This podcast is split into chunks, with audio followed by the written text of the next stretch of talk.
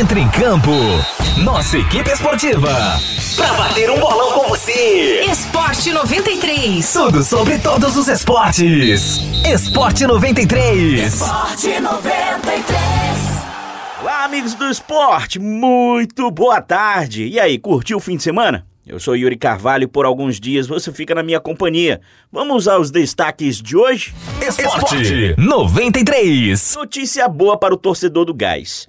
Por quatro votos a três, o Pleno do Tribunal de Justiça Desportiva de Roraima arquivou por prescrição a denúncia feita pelo Rio Negro. O Leão Dourado era acusado de escalar irregularmente o zagueiro Fábio Gomes nas três primeiras rodadas do estadual. O jogador deixa de ser condenado pela primeira instância a cumprir 180 dias de suspensão por suposta omissão.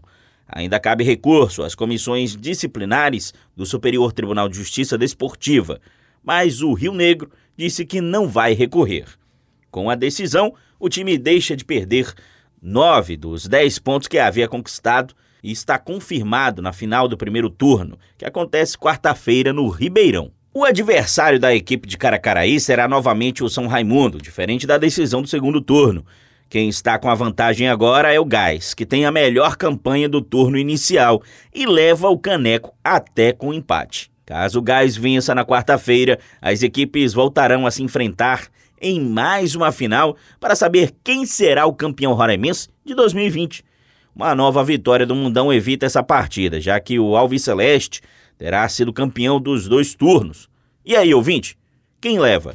Esporte 93. O fim de semana também teve rodada do Campeonato Brasileiro. No sábado, três partidas agitaram o torneio nacional. Na Ilha do Retiro, o esporte recebeu o Grêmio e já abriu o placar com nove minutos de jogo, com Dalberto. Na luta contra o rebaixamento, o Leão precisava vencer para manter distância para o Z4 o clube de Recife ia ganhando o resultado até parte final do segundo tempo, quando o PP, de pênalti, empatou a partida para o tricolor gaúcho. O resultado deixou o Grêmio mais longe dos líderes e o esporte bem mais perto da zona de rebaixamento. Por falar em zona da degola, Curitiba e Botafogo fizeram um jogo de seis pontos no Couto Pereira. O Coxa saiu na frente com o Neilton e parecia melhor no jogo mas o Botafogo foi guerreiro e empatou com Pedro Raul.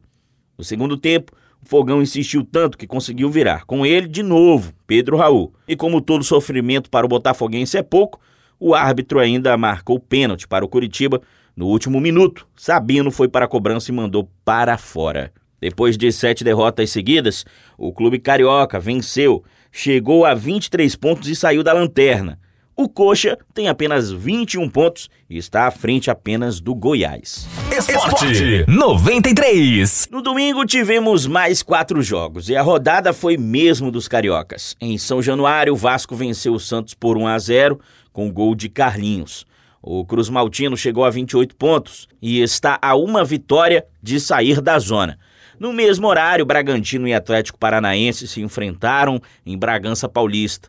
E quem se deu bem foi o Furacão, que também venceu por 1 a 0. Renato Kaiser aproveitou uma bobeira do zagueiro Léo Ortiz para marcar para os paranaenses. No Clássico Rei, quem se deu bem foi o Vozão. Fortaleza e Ceará se enfrentaram no Castelão, em partida que foi completamente dominada pelo time de Guto Ferreira. Logo no início da partida, o árbitro assinalou o pênalti para o Vozão. Vina foi para a bola, mas parou no goleiro Felipe Alves. Apesar de não ter convertido a penalidade, o Ceará continuou melhor. E o resultado veio no segundo tempo, com gols de Lima e Kleber. Fim de jogo, vitória por 2 a 0 e agora o clube tem 7 pontos de vantagem do Z4. Já o rival Fortaleza liga o alerta e precisa vencer urgentemente, pois está a apenas dois pontos da zona do rebaixamento. Também se enfrentaram nesse domingo Flamengo e Bahia, aquele que possivelmente foi o melhor jogo do campeonato até aqui. O rubro-negro abriu o placar logo aos 4 minutos com Bruno Henrique. Aos 9, o árbitro da partida expulsou o atacante Gabigol, do Flamengo, após uma discussão. Mesmo com um a menos, o clube carioca aumentou o placar com Isla aos 32 minutos. O Bahia voltou para o segundo tempo ligado no 220. Aos 5 minutos, Índio Ramírez diminuiu o placar. O relógio marcava 10 minutos quando Gilberto empatou a partida. Três minutos depois, próprio Gilberto virou a partida. Rogério Senna arriscou tudo e colocou Pedro e Vitinho em campo. A estratégia deu certo. Em jogada de Felipe Luiz, Pedro empatou a partida. Já no final da partida, Pedro fez a linda jogada e deu passe de letra para o Vitinho virar novamente e dar a vitória para o Mengão, que agora é o novo vice-líder. Esporte 93. Mas a partida entre Flamengo e Bahia não foi marcada só por coisas boas. Em entrevista após a partida, o volante Gerson acusou o meia Índio Ramírez de racismo. O técnico Mano Menezes também foi muito criticado por ter dito que era malandragem do flamenguista. Após o Renato de Gerson, o Bahia anunciou a demissão do técnico. Entretanto, não explicou se o motivo do desligamento tem relação ao episódio de racismo. Na manhã de hoje, o Bahia anunciou por meio de nota que afastou o colombiano Índio Ramírez de todas as atividades do clube até que a investigação do caso seja concluída.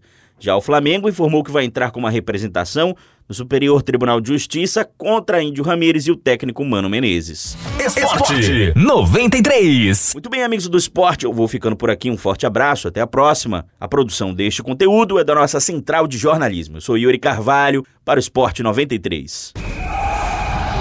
Esporte 93. A seleção da 93 entra em concentração. Mais informações esportivas amanhã